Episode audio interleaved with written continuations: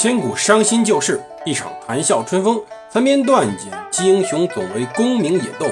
个个轰轰烈烈，人扰扰匆匆。荣华富贵转头空，恰似南柯一梦。欢迎大家收听蒙头读书。大家好，我是胡蒙，这里《刘娥传》。今天我们接着讲刘娥的故事。上期我们讲到，丁谓算是把刘娥给架空了。结果呢，这时候丁谓终于达到他一生的最高目的。到底什么目的？恢复相权。要知道，君权与相权之争，自中国有皇帝和宰相两个职务开始，也就是秦始皇开始，就开始不停的摩擦。从秦始皇嬴政和李斯开始，到后来诸位皇帝和宰相之间，都多多少少有关于权力的争夺。只不过大趋势是，皇帝凭借手中权力，把宰相权力一点一点的收回来。然后再分割掉。那么到宋朝就可怜了。宋朝的宰相从一开始，在刚刚赵匡胤夺了人家孤儿寡母的天下时候，宰相范质等人上朝去说事儿时，那时候宰相还有味儿的，就是宰相坐着跟皇帝聊。但是这时候赵匡胤流氓本性出来了，他给说：“哎呀，各位爱卿。”过来看看，这里有个东西，我不太明白。结果这几位宰相上去一看，不打紧，回到位置上，尴尬了，座儿被人撤了。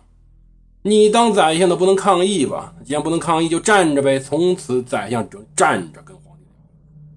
当然，还是比以后好的，因为后面只能跪着聊。那么，宰相权力不仅没有了保障，更是开始被分割。赵普上能独相后面呢，设立参知政事，就是分宰相权的。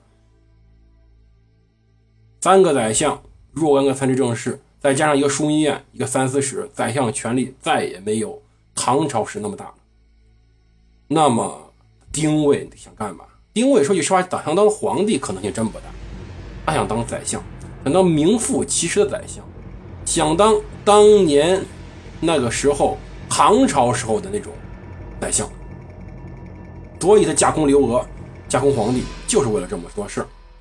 可是到底管用不管用呢？不好说。中间发生了一件小事情，大家看看。当时啊，要知道皇帝有多大，十三岁。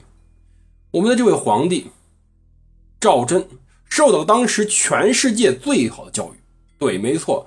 宋朝当时文化绝对是全世界独一份的，而作为皇帝，他受到教育也是宋朝独一份的。说他受到全世界最好教育，一点不夸张。十三岁的他非常知书达理，也非常进退有度。可是他再是个皇帝，他还是个孩子。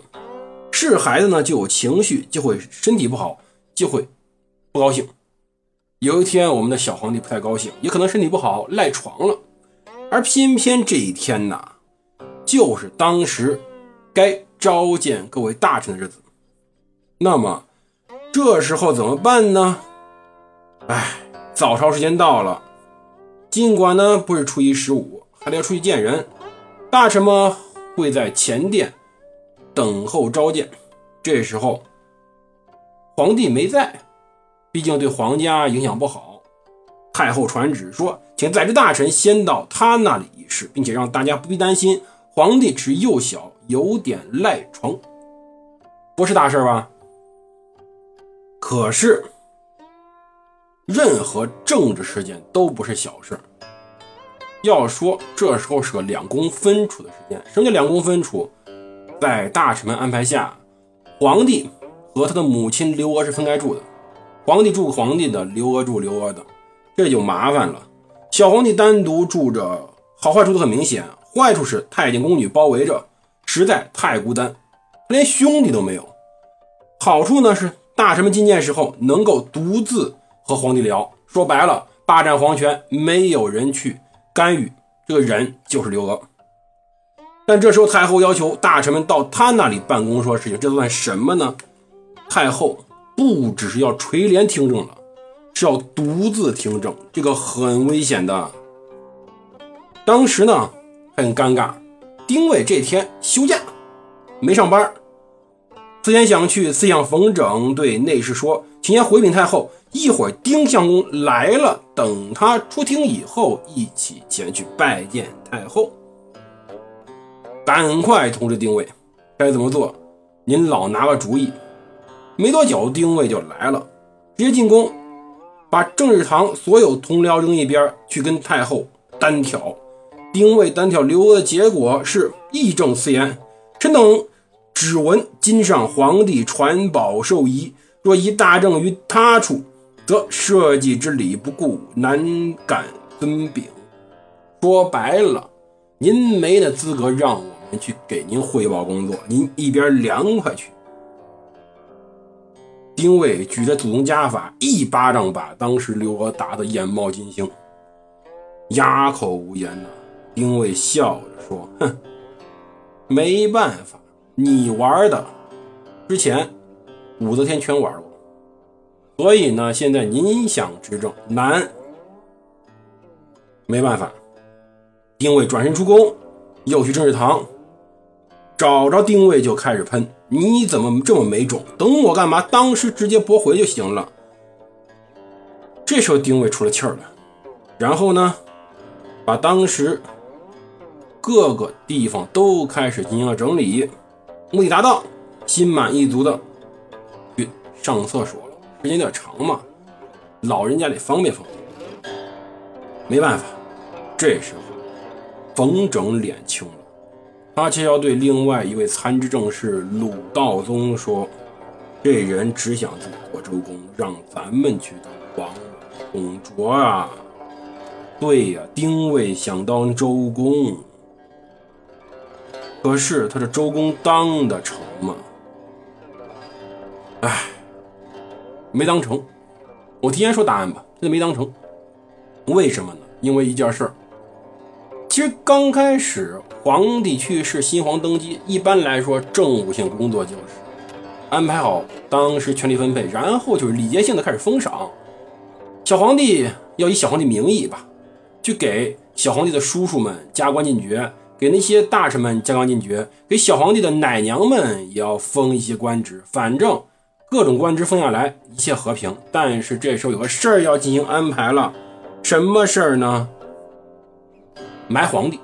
对啊，我们亲爱的宋真宗已经死了好久了，赵恒死这么久了，我们是不是要不让他入土为安呢？其实宋朝呀，宋朝确实是个好朝代。为啥？宋朝皇帝一般是临死才开始准备山陵，山陵啊就是宋皇帝的墓。一般准备时间也不长，所以呢工作量不大，就随便建一下就给埋了。北宋皇陵在今天的巩义那边，很简陋。说句实话，比很多后来皇陵简陋多。汉代皇陵。根本就没好的，为什么？汉代以孝治天下，皇陵里面埋的都是好东西。别说皇陵了，前一段我们发现那个当过皇帝的海昏侯的墓，你看里面有多少珍宝？中国近一二十年，甚至近五十年，很少有这么大的考古发掘呀。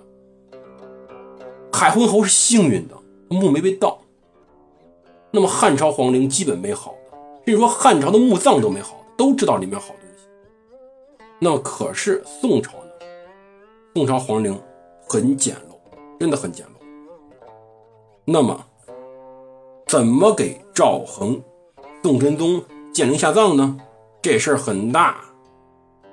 至少我们首先呢要建个墓，要建墓呢就要封一个官叫山陵使，而这山陵使呢，哎，毫无疑问。丁未做吗？丁未做山陵使，在实际上改完遗诏，在贬完寇准李迪，在提出初一十五让太后皇帝出门放风以后，其实这么长一啰嗦，才开始讨论怎么给皇帝盖他身后的寝殿，也就是山陵。这时候三月份了，这么多事儿，其实呢，真顾不上赵恒。死人虽然说我们说死者为大，但一般来说政治上死人总是被忘记的。那么丁谓亲自是真的担任山陵使，这时候呢，才开始讨论怎么给赵恒挖坟兴墓。惯例，坟照例挖在洛阳，靠近赵匡胤当时选的赵氏墓地。修建要加班加点，必须在七月份之前搞定完工。为什么七月份之前？人死这么久，再不搞定，说句实话，你想想是什么感觉？问题在于丁谓太能干了，朝廷呢离不开他，具体施工呢总不能让宰相去吧？当然他也不会去。